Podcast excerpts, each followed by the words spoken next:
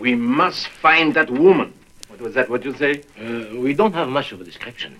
About five foot seven, black hair, wearing a light beige coat.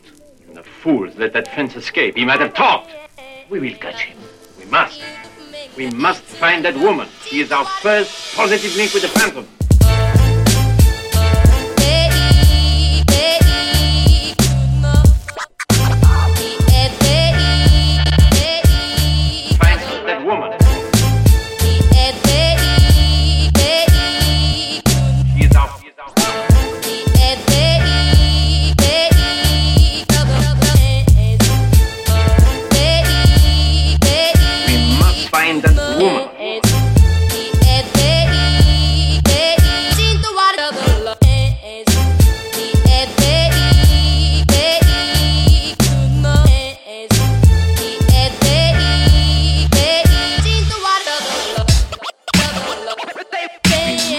Find that woman.